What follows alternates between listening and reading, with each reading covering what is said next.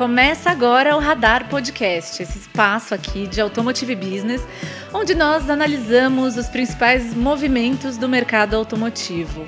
Eu sou a Giovana Riato, sou editora executiva da Automotive Business e estou muitíssimo bem acompanhada do Bruno de Oliveira, repórter. E aí, Bruno, tudo certo? Tudo bom, Giovana? Como você está? Tudo bem, tudo bem. Temos muito assunto para hoje. Muitos assuntos. Bom, pessoal, bem-vindo, bem-vinda. Puxa aí sua cadeira para conversar com a gente. Como sempre, tentaremos aqui nosso compromisso de meia hora. Vocês, se você já ouviu algum outro episódio do Radar, você já deve saber que a gente costuma estourar um pouquinho esse tempo. Mas uh, a gente vai trabalhando na meta. Bom, é, hoje o nosso tema é do que o setor automotivo precisa para crescer no Brasil. Na verdade, a gente vai falar um pouco dos pleitos da indústria automotiva para os próximos anos, porque enfim parece que as coisas estão voltando a um certo eixo de normalidade depois do impacto enorme da grande turbulência causada pela pandemia. Então a gente começa falando sobre uma mudança de gestão na Anfava, que é a associação que representa as montadoras no Brasil, é, um pouco do que essa nova gestão pretende, quais são os objetivos, e nós vamos aprofundando a partir daí. Então, bora lá.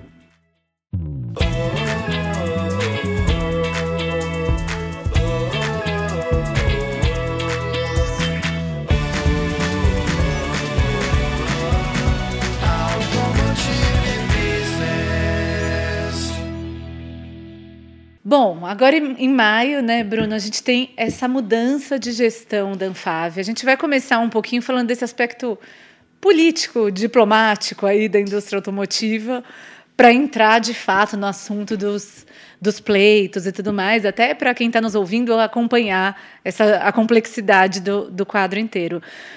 Mas agora em maio a gente tem essa mudança de gestão da Anfávia. O Luiz Carlos Moraes, que é presidente dessa associação, que representa as montadoras no Brasil desde 2019, ele vai sair e vai dar lugar ao Márcio de Lima Leite, que é um executivo, o diretor jurídico da Estelantes. Então também vem de uma outra cultura. O Luiz Carlos é um executivo da Mercedes-Benz então tem toda essa mudança e o Márcio de Lima Leite chega com esse desafio de pegar o pós-pandemia dentro de uma instituição que tem enorme responsabilidade dentro da indústria no Brasil, né, Bruno?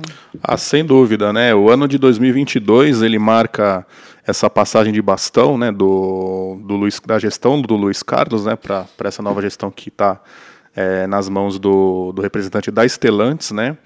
E, bom, acho que o que é, é bom a gente é, ressaltar é que, além de ser de, do ano marcar essa passagem de bastão, ela representa também um resgate da indústria a pleitos antigos, né, a pautas antigas que acabaram, de certa forma, é, não avançando ao longo da, dos últimos anos por causa da pandemia, né, e que agora, enfim, como você falou no começo, diante desse, desse quadro não de normalidade, mas de assim, um quadro melhor do que era há alguns anos, né, a indústria já está começando a se movimentar para, enfim, para se articular e seguir adiante com essas, com essas conversas, esses debates de assuntos que são ligados ao setor lá em Brasília. Sim, e é interessante, né, essa mudança, você bem, bem falou, que nos últimos anos alguns pleitos, algumas necessidades da indústria ficaram estacionadas por motivos óbvios, né? A gente, o país tinha coisas mais importantes para se preocupar, a sociedade, e tudo mais. E também a gente teve, é, acho que vale lembrar, um tropeço com a mudança de gestão do país, né? A, a mudança de governo. No início, com a questão, o, a indústria automotiva tem, tinha uma, uma interface muito importante, muito boa com o Ministério do de, o antigo Ministério do Desenvolvimento, Indústria e Comércio Exterior. Popular MIDIC, né? Sim, saudades, saudoso MIDIC, é, que foi extinto na, no governo Bolsonaro para a criação do Super Ministério da Economia, que é, foi transformado em uma secretaria dentro dessa estrutura toda. E num primeiro momento a equipe técnica, que estava muito envolvida na formulação de políticas setoriais para o setor automotivo, foi cortada, foi completamente enxuta e é, a indústria perdeu essa interface. Com o tempo, parte dessa equipe voltou, então, é, uma parte dos diálogos, como os que envolvem o Rota 2030 e tudo mais se restabeleceram de alguma forma, ainda que com uma equipe menor, mas com certeza isso também foi um baque, né? Durante muito tempo, acho que até esse ano talvez, né? A, as, as, fabricantes de veículos no Brasil se queixavam de não ter, não conseguir falar com ninguém no governo, não tem ninguém que as ouvisse, né? A gente ouviu muito essa reclamação. Ah, sem dúvida, né? Se na, na gestão passada, né? A, quando na época da Anfávia o presidente era o Antônio Megali, se naquela época é, havia uma boa interlocução né, da indústria com Brasília, até por causa da, do Rota 2030, que era, enfim, era o principal assunto que eles estavam, estavam discutindo naquela época, naquela época com a, com a, com a vinda da, da nova gestão, é, já nas mãos do Luiz Carlos, da Mercedes, ah, existia toda, toda uma lista de, de assuntos, né? E essa interlocução que estava vindo da, do, da gestão anterior acabou se perdendo, é, em parte também pelo que você falou, que foi essa reestruturação né, da, da, do Ministério da Economia e etc. Mas também porque outros assuntos acabaram sendo prioridade ali para a pasta, né? É, é bom a gente lembrar também que é, foi pouco comentada essa questão na, na, indústria de que se perdeu um pouco da, do poder de conversa com Brasília porque acabou se dividindo os assuntos, né? É, ninguém chegou a afirmar isso, mas é, é foi, foi notório, todo mundo percebeu que já não era como antes, né? É, em, várias, em várias oportunidades que nós estivemos na Anfave, a gente ouviu falar, os executivos falando que ah, a gente conversa muito com o, com o ministro da Economia, né, com o Paulo Guedes. Mas conversar é uma coisa, se reunir em jantares, como aconteceu, é outra coisa também. O que deve acontecer agora, né? Estive conversando com, com uma fonte ligada à Anfávia, o que deve acontecer agora é uma proximidade maior com o legislativo, é com, é com parlamentares, entendeu? Uma proximidade mais próxima com Brasília do que, digamos assim, é, essa espécie de encontro de relacionamento que houve ao longo da última gestão, enfim, com, com Paulo Guedes como ministro. Sim, com certeza. É muito diferente, como você falou, manter, alimentar um certo relacionamento e tal, e sentar junto para construir políticas, né? olhar saídas para desafios do setor automotivo e tudo mais. Então, é, de fato, acho que entramos em uma nova fase. E aí, você bem citou que você conversou com suas fontes. Bruno fez uma excelente matéria que está no nosso portal falando sobre essas novas etapas do que quais são quais devem ser os pleitos da indústria, fazendo aqui uma breve retrospectiva, né? A gente teve é, nos últimos anos na gestão da Anfávia, né, que é essa associação que representa as montadoras, a gente teve um primeiro momento em que é, quando a, a, gente, o país começou a desenhar políticas industriais com mais previsibilidade para a indústria automotiva, isso veio até do Luiz Moan, que era um, um executivo, um presidente da Anfávia, que era um executivo da General Motors. Depois a gente teve o Antônio Megali, que era um executivo da Volkswagen, que presidiu essa associação e também tinha uma, uma fluência muito boa nessa parte de relações governamentais e trabalhou muito junto do governo na construção, na pavimentação desse caminho do Rota 2030 e de ter políticas de longo prazo.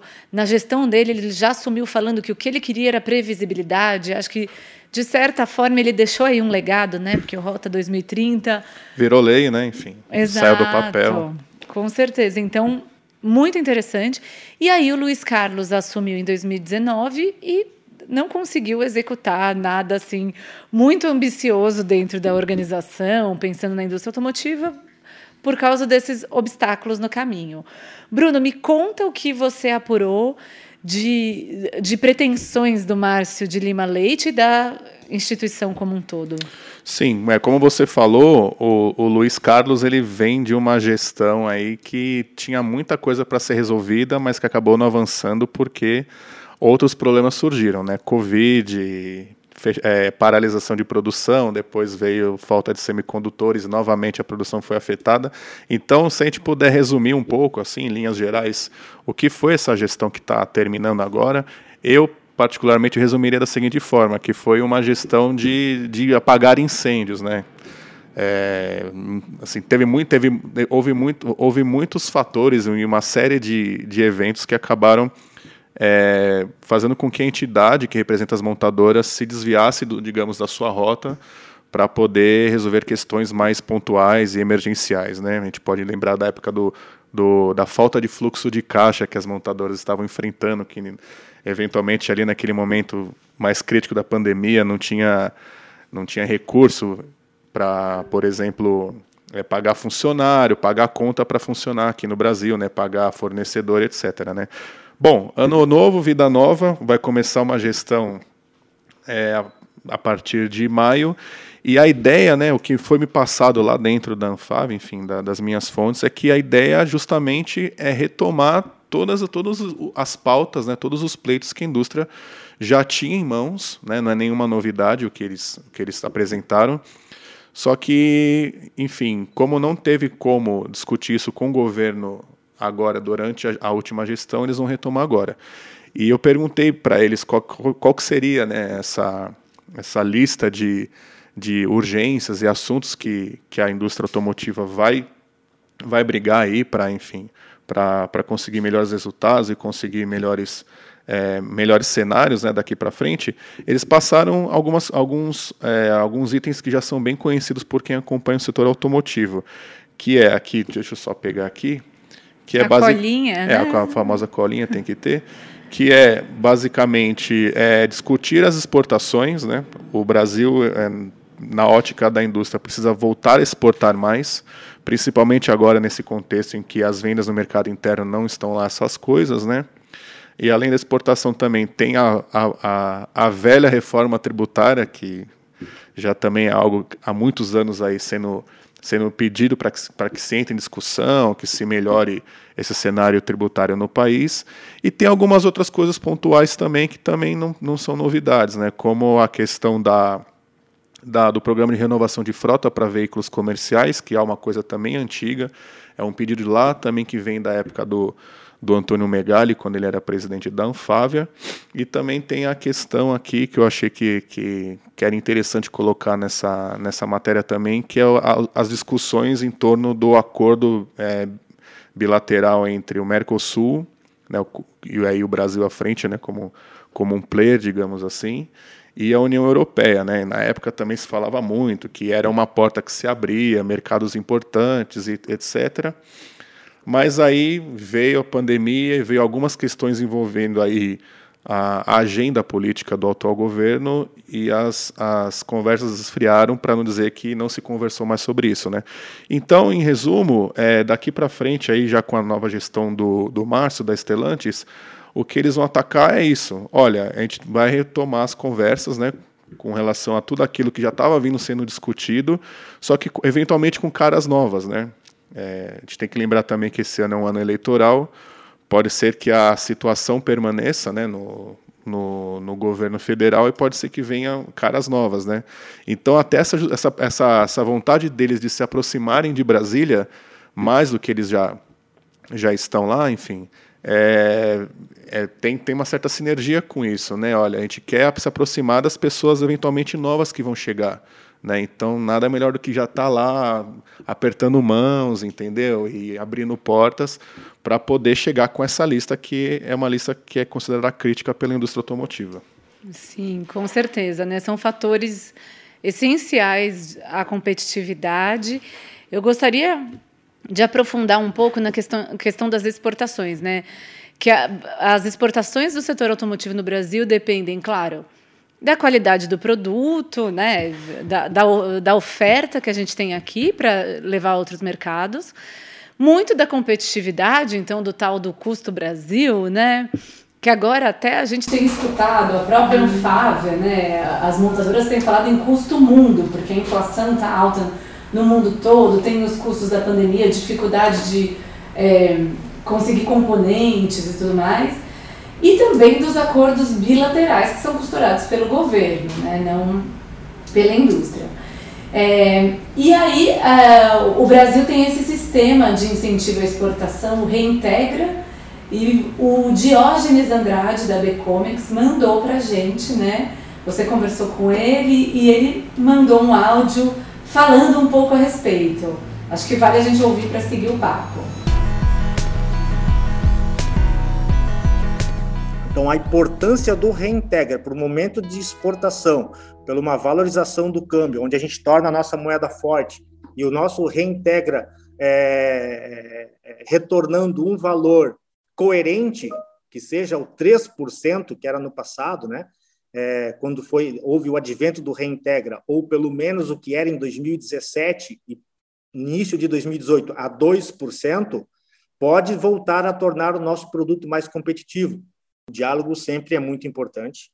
É, inclusive, estava em pauta né, da, da, da do, do, do, julgamento, estava na agenda do STF, estava, se eu não me engano, sobre posse do, do Gilmar Mendes, é, duas ADIs que falavam sobre o Reintegra, que estava em pauta agora para o dia 17 do 3, que justamente uma delas falava sobre a, a possibilidade, isso uh, sobre o Reintegra de voltar a 3%, por, por, se eu não me engano, a ADI comentava algo no sentido de que a, a, a, a lei do, do Reintegra, a 13043, ela comenta nos seus artigos da possibilidade da flexibilidade dessa alíquota ter a variação em, é, de 3 a ponto 10 mas essa alteração não poderia ser feita via decreto. Então, o que está sendo julgado, o que está sendo é, é, conversado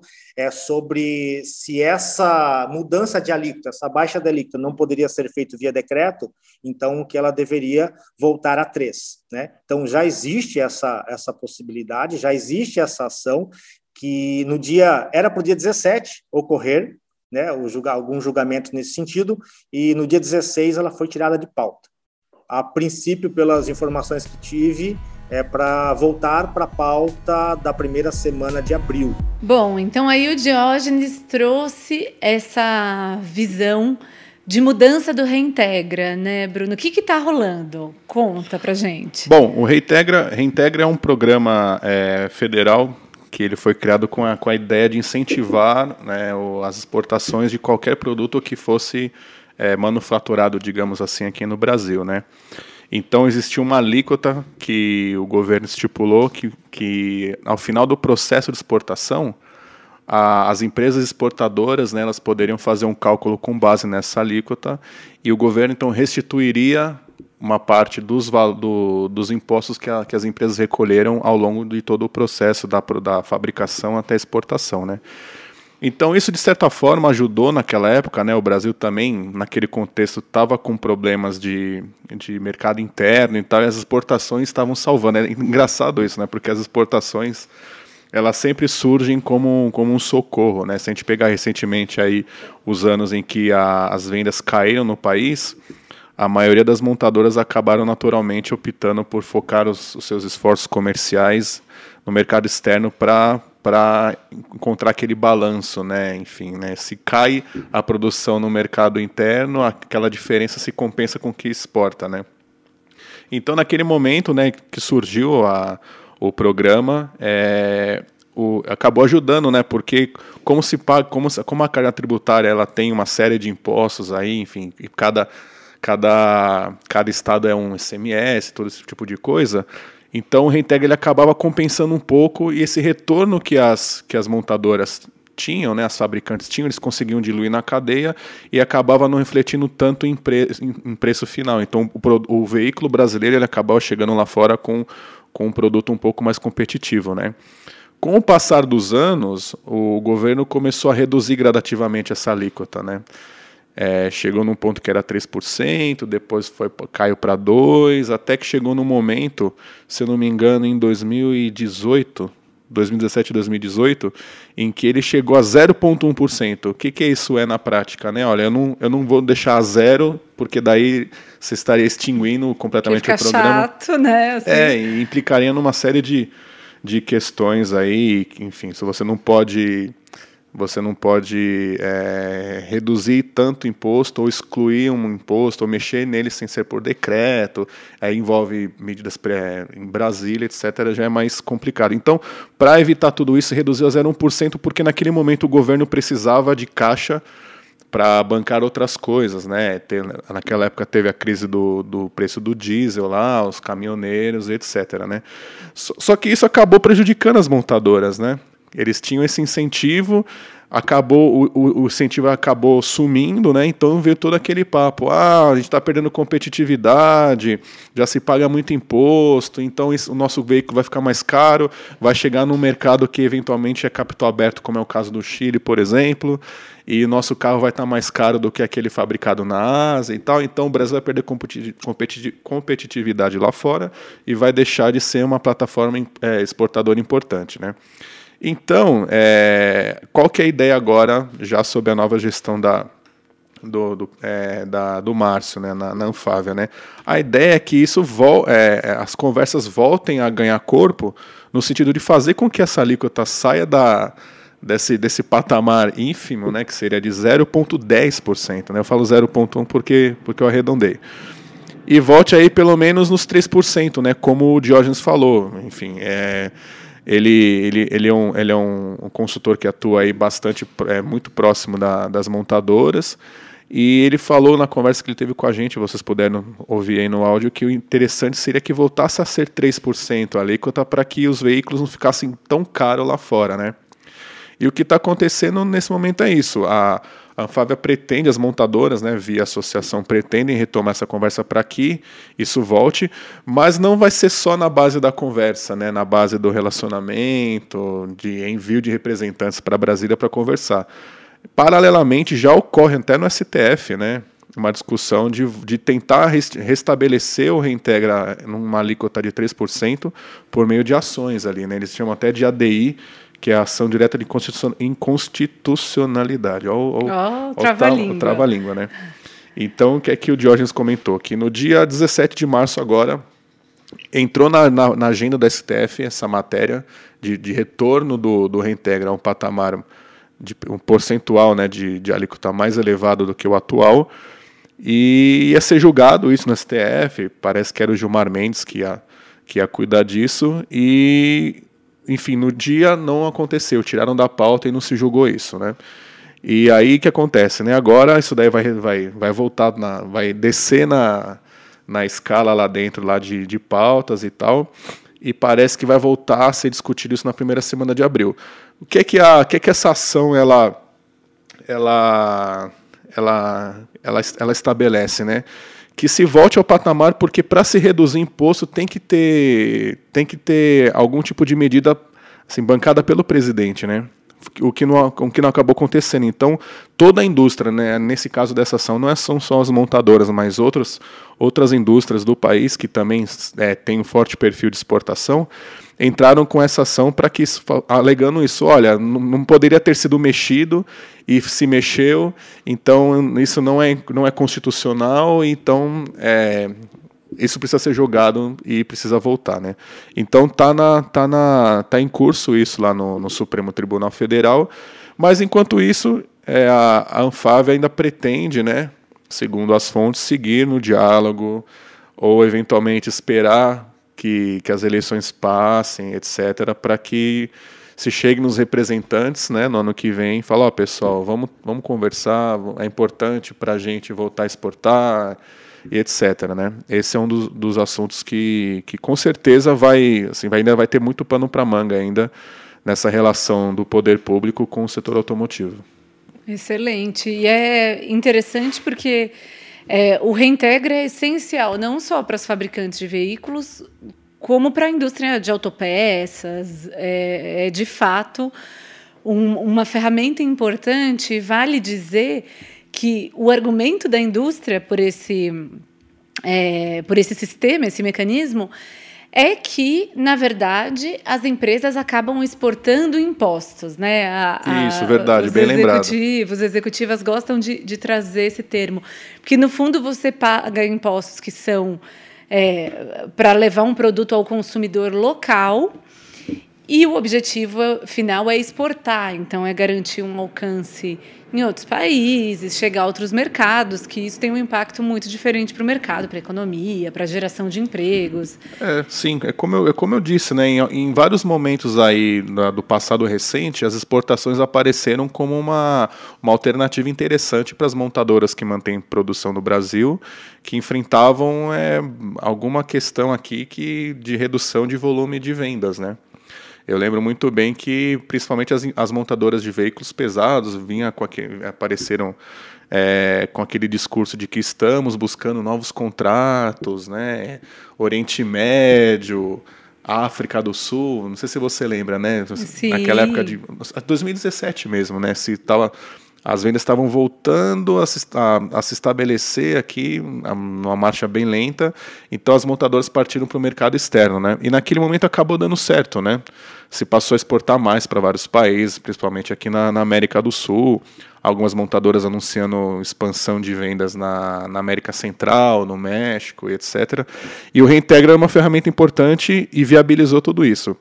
Agora, nesse momento, também é um momento propício para as exportações. Se a gente considerar o patamar do dólar no, que se encontra hoje aí próximo a 5, se bem que já caiu de 5 para 4 alguma coisa, né, o menor patamar aí dos últimos meses, mas assim, enfim, vamos imaginar que pegando as projeções dos analistas, o ano vai terminar com o dólar a 5,30, 5 reais. Dólar a 5 reais é favorável para as exportações, então as montadoras estão enfrentando, olha, a gente está com um mercado muito em baixa, é, o dólar está favorável para as exportações. É, vamos tentar criar caminhos, vamos pavimentar caminhos para que, que a gente possa buscar negócios em outras partes. E ainda que exista um impedimento da, da, na produção por causa da falta de semicondutores e outros componentes, insumos e etc., a indústria, é importante para a indústria é, ter esse pleito na manga porque, como ela sempre diz, né, é uma frase recorrente que a gente costuma também ouvir dentro da, das coletivas da, da Anfávia, é que a indústria precisa pensar longe, precisa sempre pensar no longo prazo, que nada do que é feito aqui no Brasil é pensando no curto prazo. Então, é muito importante que elas agora também é, recorram né, a, a, mecanismos, ferramentas, o que quer que seja, para viabilizar mais exportações, porque isso, como eu falei, acaba equilibrando é, a operação aqui no Brasil. Né? Sim, e é, você falou muito bem essa questão do, do, até das fabricantes de veículos pesados, de como elas aproveitaram esse momento, né, para equilibrar com vendas internacionais.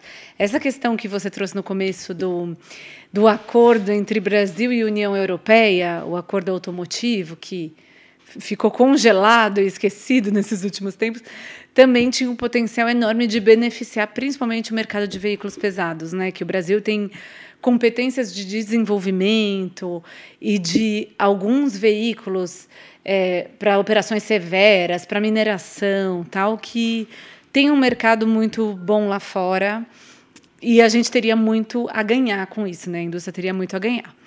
Mas, bom, não, vamos segurar a, a onda aqui desse tema para a gente passar. Você falou de uma série de pleitos aí da indústria, então vamos avançando, né? Uma outra questão é a reforma tributária, né? Tão sonhada pela indústria automotiva desde sempre. Desde que eu estou cobrindo essa indústria, eu ouço qualquer executivo, em qualquer momento da história do Brasil, da, da vida, fala disso com muita convicção da necessidade de uma reforma tributária no Brasil. É, a gente ouviu, até no programa passado que a gente falou sobre o preço do carro, inclusive, se você não ouviu, dá uma olhada lá no terceiro episódio do Radar, que a gente abordou essa questão da alta dos preços. E a gente tratou um pouco sobre essa desoneração, essa redução do IPI que foi anunciada recentemente, que impactou é, uma redução de 18,5% para automóveis e, com, e comerciais e veículos leves e aí a gente teve essa, até esse comentário do setor automotivo de, poxa, é um primeiro passo muito importante para a reforma tributária. É, me fala o que você tem escutado, Bruno, a respeito disso. Bom, reforma tributária é, como você disse, é, é, o sonho de todo executivo. Né? Eu conversei com o Ricardo Bacelar, que é um dos consultores também aqui da Amigos da, da Casa, se é que a gente pode colocar dessa forma, né? da Bacelar Advisory Boards. E ele, ele até usou um termo interessante, né? Ele falou que a reforma tributária é o santo grau do, da, da indústria, né? Não só automotiva, mas qualquer, qualquer executivo, qualquer empresa é, cita isso como uma coisa estratégica, enfim, né? Você reduz a carga tributária e, na teoria, você acaba é, realocando os recursos que você deixaria de, de, de, de aplicar, em, de usar, na verdade, em tributação para fazer outras coisas e é, gerar emprego, comprar mais maquinário, dentre outras coisas. Né? Esse, é isso que, que se comenta, né? Mas água mole em pedra dura, naquela, sabe, aquela coisa, tanto bate até que fura, a, a indústria continua martelando e deve continuar martelando a partir dessa nova, é, essa nova equipe né, de, da, da Anfávia nesse assunto. Né? E como é mais complexo, porque envolve várias questões, envolve vários setores, envolve essa, essa realidade de cada estado ter uma, ter uma tributação. O que a, o que a Anfávia está tá planejando é concentrar esforços naquilo que eventualmente poderia ser mais possível. Né? Então, assim, olha, se numa lista aí de, sei lá, de, de, 100, de 100 pontos que deveriam ser discutidos, vamos separar pelo menos ali aqueles que são mais viáveis, ou pelo menos aqueles que estão é, com conversas mais avançadas né, na, é, em Brasília, para a gente tentar fortalecer isso agora, aproveitar essa retomada toda e botar isso na mesa novamente, né? E dentre esses pontos, né, o que, o que se comenta muito é a, é a, é a, a, ideia de se criar um imposto único, né, o tal do, do IVA, que, que, que, é, que é a unificação, digamos assim, de todos o, de alguns impostos, de todos os impostos para ser pagos de uma só vez e eventualmente aí na, na teoria é, uma vez constituído esse imposto único, a, car a carga tributária passaria de 44%, mais ou menos, né, da, da tributação para 20%, o que seria o melhor dos mundos para a indústria, ou pelo menos é um bom começo. Né? Então, basicamente é isso. Né? A, a indústria vai voltar com esse assunto aí na, na, nas conversações, vai, vo vai voltar principalmente destacando a importância desse, do IVA, né, do imposto único, e novamente, né, o, a, teve a redução do IPI, né, como, como a gente já comentou aqui no, no podcast Radar e também já comentamos em, em algumas matérias que estão né, no, no site. É, a redução do IPI é aquele primeiro pontapé, mas é aquele pontapé, sabe, ah, começamos, mas não tá, ainda está longe do ideal, né? Então, pelo que eu conversei com o Bacelar, o que, ser, o que representaria de fato, assim, a pedra fundamental, assim, olha, né, agora de fato está se conversando, está se avançando no, no, no nível que a gente quer, é, isso, isso aconteceria eventualmente numa, na criação desse imposto único, né? Que é bom a gente falar que já é realidade em vários países, né? principalmente na Europa. Lá se paga de uma vez só na Ásia, também em alguns países é assim. Então, a, a as montadoras, né, no caso, elas, elas enxergam que a reforma tributária como um todo seria o melhor dos cenários, mas se começar pelo, pela criação do imposto único, já estava de bom tamanho. É, e temos um áudio do Bacelar comentando esse tema, né? Como você disse, sempre parceiro aqui no, contribuindo para as nossas matérias, as nossas coberturas. Então, vamos ouvir o que o Bacelar tem a dizer sobre isso. A reforma tributária é vista como um verdadeiro santo grau por qualquer executivo brasileiro, independente da linha de negócio que ele conduza. Uh, inclusive o nosso rating de doing business sob a ótica global ele é bastante prejudicado por conta desse indicador. Não só esse, é verdade, mas esse tem um peso significativo. Quando a gente observa a carga tributária é, que incide na ponta, na venda dos nossos produtos a mercado, entre IPI, PIS, COFINS e CMS, a gente está falando de alguma coisa na casa de 37%, 44% que é bem pesado, sem dúvida nenhuma. Né? E qualquer alívio nessa carga sempre traz uh, uma expectativa de um cenário melhor. A gente observou aí a movimentação do governo federal com relação à redução do IPI, eh, mas apesar de, uma, de um anúncio nominal bruto na casa de 18%, o efetivo em cima da venda de veículos ficou na casa de 2%. Né? Então, a gente falando de uma taxa de 44, redução de 2, não é muito significativo, mas, de novo, é sempre bom receber uma notícia positiva. Bom, a análise aí do Bacelar é interessante porque o cenário é muito complexo mesmo, né? A sonhada reforma tributária tem muitas tarefas, muitas, muitas questões a resolver, e tem inclusive isso também que a gente ouve muito da indústria, que é não é apenas uma questão da carga tributária ser alta, o que ela é de fato, mas é uma questão da complexidade, né? Então, o quanto as empresas gastam para manter departamentos enormes, sistemas enormes, para conseguir fazer o gerenciamento de tudo isso, né? Do, da, desses impostos e tributos. Muito bem, mas como o tempo está apertado por aqui. E o último, o último aspecto que a gente vai trazer aqui é a questão da, do programa de renovação de frota, que também está aí na lista dos pleitos antigos do setor automotivo, né? É, Bruno, o que apuramos dessa história? Bom, é, dentre, dentre os, os é, a lista, na, na, lista de pedidos né, da, da Anfave aí para ser discutido com o pessoal em Brasília, também está a questão da, do programa de renovação de frota, que como você falou também é uma é o sonho das montadoras de de veículos pesados, especificamente caminhões, né? Não só por causa da questão comercial, é bom a gente dizer, né? Mas também tem toda uma questão aí que envolve ambiente, emissões. O que se, o que se comenta é que é, a frota circulante do Brasil ainda é muito velha, com veículos com mais de 20 anos aí de, de uso durante é, que ainda estão aí circulando e, e esses veículos eventualmente é, poluem mais do que os veículos que, que têm um powertrain mais atual, com motores é, Euro 5, por exemplo, Euro 6, né? Então, é, o, o, o, o, o, é, o que está sendo discutido, né? Que nesse programa de renovação de frota ele vem aí para, de alguma forma, incentivar o proprietário desse veículo mais antigo a comprar um novo, né?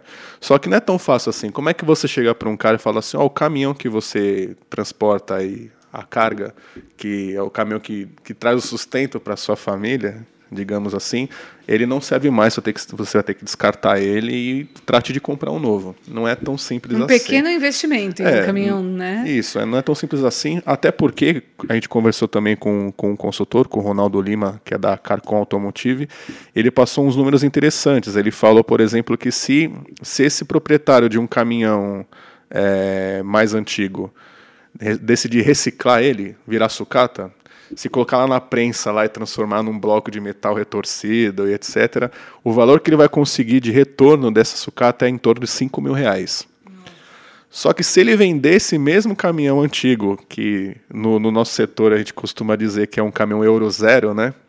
Euro, para quem não conhece a terminologia, é, Euro, Euro 5, Euro 6 são os níveis de emissões, de, é, o nível de redução de emissões né, que, que os caminhões que cada caminhão tem, né? Então, se um caminhão é Euro 6, ele polui menos do que um caminhão que é certificado Euro 5 e assim, por, e assim é, sucessivamente, né? Então, se, ele, se esse mesmo caminhão Euro 0 for vendido no mercado, no mercado de usados, né? Enfim, ele, ele consegue aí, conseguiria até aí 60 mil reais, né? Então, não fica muito difícil de você, né? No primeiro momento de olhar para isso e falar assim, ah, vou, eu vou, vou sucatear meu caminhão e embolsar 5 mil, ou vendo ele para, sei lá, eventualmente para alguém que trabalha num, com feira, etc., por ser até 60 mil. Então é, é, fácil saber o que, que esse cara vai fazer. Então, na opinião do Ronaldo Lima, do consultor, o que ele acha que tem que ser feito por meio desse programa de renovação de frota, que é algo que também está em curso em Brasília, está para ser assinado e etc., o que se espera é que, de alguma forma, exista algum tipo de ferramenta que faça com que esse caminhoneiro, com que esse proprietário de um caminhão Euro Zero, ele possa comprar um novo. E qual, qual seria esse mecanismo? Né? Ele cita aí no áudio que a gente vai ouvir na sequência que tem, já existem exemplos no mundo onde, por meio de alguma, alguma é, política pública, é, de subsídio, até de, de concessão de bônus, o proprietário desse caminhão mais antigo ele possa se desfazer do caminhão dele, sucateando, né, tirando de circulação, e tenha recursos para entrar num, num, financiamento de um novo, que, que teria um powertrain. Ou de um semi-novo, mais um, novo que o dele. Sim, né? um que, que polua menos. Acho que é, é, é, essa a discussão, né, de que se, de que se reduza o, o nível de emissões na comparação com o que existe hoje na, na frota circulante. Né? Então é isso. Perfeito. Então vamos ouvir o que o Ronaldo Lima mandou aqui para a gente de áudio sobre esse tema. Por que um programa de renovação de frota não vai para frente? A grande questão é que esses veículos antigos ainda têm muito valor no mercado. Se a gente pegar um caminhão ano 1980, por exemplo, e transformá-lo em sucata, a venda dos materiais recicláveis vai gerar uma receita aproximada de 5 mil reais. Enquanto o valor do mercado de usados esse caminhão vale entre 50 e 60 mil. Então é preciso ter algum estímulo para o proprietário de caminhão antigo colocá-lo no programa de sucateamento. O ideal seria sucatear um veículo antigo, dando um bônus para o proprietário, possa trocá-lo por um veículo usado, porém mais novo. E a partir daí criar um efeito cascata, até que o proprietário do veículo seminovo, de 5 anos, por exemplo, possa trocá-lo por um zero quilômetro, Euro 6, por exemplo. No México, um programa assim teve êxito alguns anos atrás, por, por meio do programa chamado Chatarização de Caminhões. E aqui no Brasil, precisamos reunir as partes interessadas e impactadas para criar um programa de renovação para valer, porque o assunto é sério e urgente. Bom, o Ronaldo deixou aí o recado. De fato, é, existe uma complexidade, até o, o que a, a, indústria discutiu muito recentemente, essa questão de, né, de onde vai vir esse investimento, porque o consenso é que precisa de um investimento, um subsídio do governo para essa substituição do caminhão mais antigo por um, por um novo, sucateamento do antigo. E aí, como você bem colocou, né, entre sucatear e revender, o caminhão continuar circulando, poluindo, trazendo riscos até, muitas vezes a opção fica ali em, em seguir nas estradas brasileiras. É, bom, eu acho que cada um desses temas aqui tem uma série de subtemas. A gente deu assim uma passada, né, no que você apurou nesses últimos tempos, Bruno. Para quem nos acompanhou até aqui, como sempre, fica o convite para conversar com a gente nas redes sociais.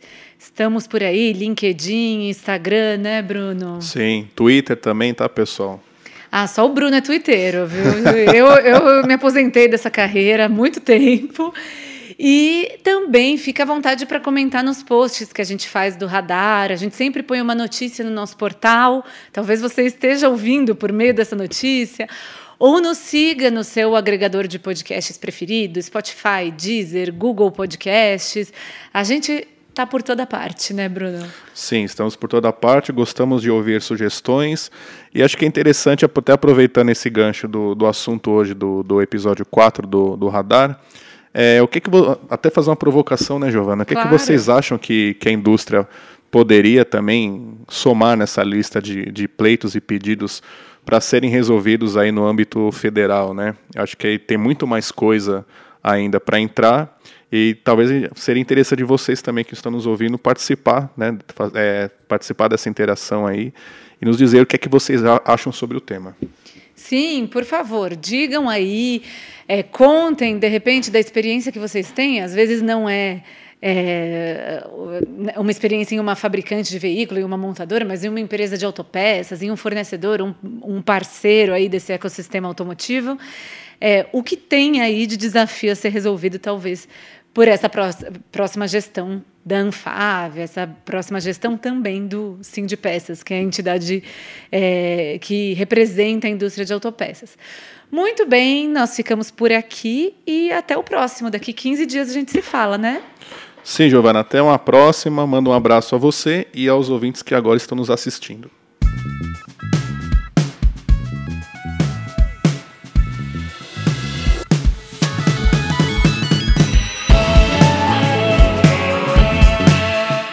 Radar é uma produção de Automotive Business.